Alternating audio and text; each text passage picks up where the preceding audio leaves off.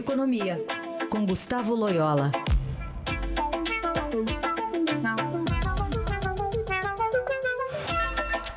Loyola, bom dia. Bom dia. Falar sobre os dados econômicos não deixam de ser positivos até nesta quarta-feira. O dólar caiu 1,3%. É, o Ibovespa também encerrou com o maior nível desde 24 de maio, ao subir 1,49% ontem, alcançando os 79 mil pontos. E ainda a gente teve uma, uma, uma, um juros também recuando, uma taxa de contrato de depósito interfinanceiro, DI, para janeiro de 2019, fechou em 6,69%. Enfim, algumas notícias que é, acabam é, nos animando, mas eu queria saber a motivação delas. Qual a principal? Bom, é, essa, essa é uma volatilidade normal aí do mercado que às vezes assume uma, uma, uma visão mais pessimista, outras vezes passa por uma visão menos pessimista, até otimista, né?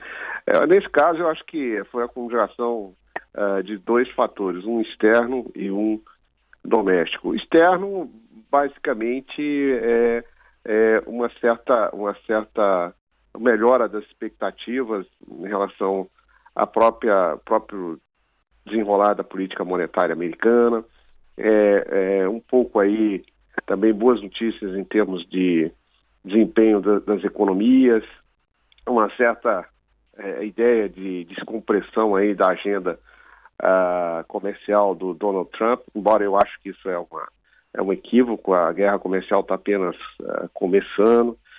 Enfim, mas eu acho que são uh, reações assim que tem muito a ver, eh, no caso do exterior, com a política monetária americana e e com a, com a, com a geopolítica de uma maneira geral, mas eu acredito mais próximo às questões monetárias. No caso do Brasil, eu acho que é, a, grande, a grande questão é a, são as eleições, né? E, e na realidade, a, o provável fechamento do acordo aí do, do ex-governador Alckmin com o chamado Centrão, né? É, isso repercutiu positivamente porque é, ele é considerado aí o candidato que é mais comprometido, talvez o mais comprometido com reformas e com a responsabilidade é, é monetária e fiscal, né? Então há uma há uma certa preferência, vamos dizer assim, é, do mercado pela candidatura do, do Geraldo Alckmin. Eu acho que isso é, é, repercutiu positivamente, né? No próprio dia do anúncio aí do desse acordo com o Centrão, uh, todos os indicadores uh, financeiros uh, foram para o lado positivo, né? Então, é, enfim, eu acho que continua aí um ambiente volátil, muito, muito refém né, do cenário político aqui no Brasil e também e no exterior dessas dessas das reações aí à política monetária americana e à própria a questão comercial aí, né, a questão da guerra comercial aí que o Trump iniciou, enfim, e todos os seus desdobramentos, né? A China ela anunciou um pacote de incentivos à sua economia é, para proteger, inclusive, desses impactos da, da guerra travada com os Estados Unidos. Isso deu uma, uma melhorada no cenário internacional também? É, isso é visto como um sinal positivo, né? Porque é, um dos riscos aí de, de, do cenário é, é, exatamente uma desaceleração, seria uma desaceleração é, forte da economia chinesa.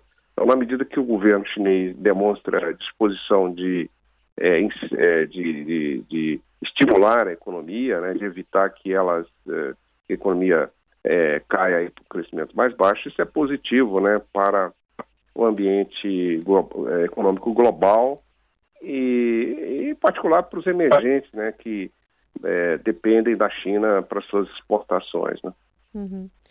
É, de qualquer forma, o ambiente está um pouquinho melhor agora e a gente vai ver, ainda até a eleição, muita coisa vai acontecer, mas essa é, é pretensa estabilidade né, do, do Centrão ou de um discurso mais pró-economia tem deixado então os mercados um pouquinho mais felizes, né? Essa é a leitura. Essa é a leitura, né? Então, assim, há uma, há uma certa. É, um maior otimismo, vamos dizer assim, é, com o resultado eleitoral. Uhum. Evidentemente que isso é muito.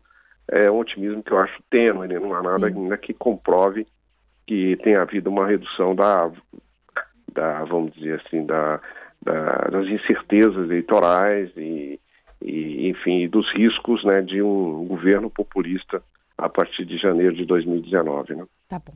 Gustavo Loyola, obrigada por conversar conosco. Boa semana. Obrigado, boa semana.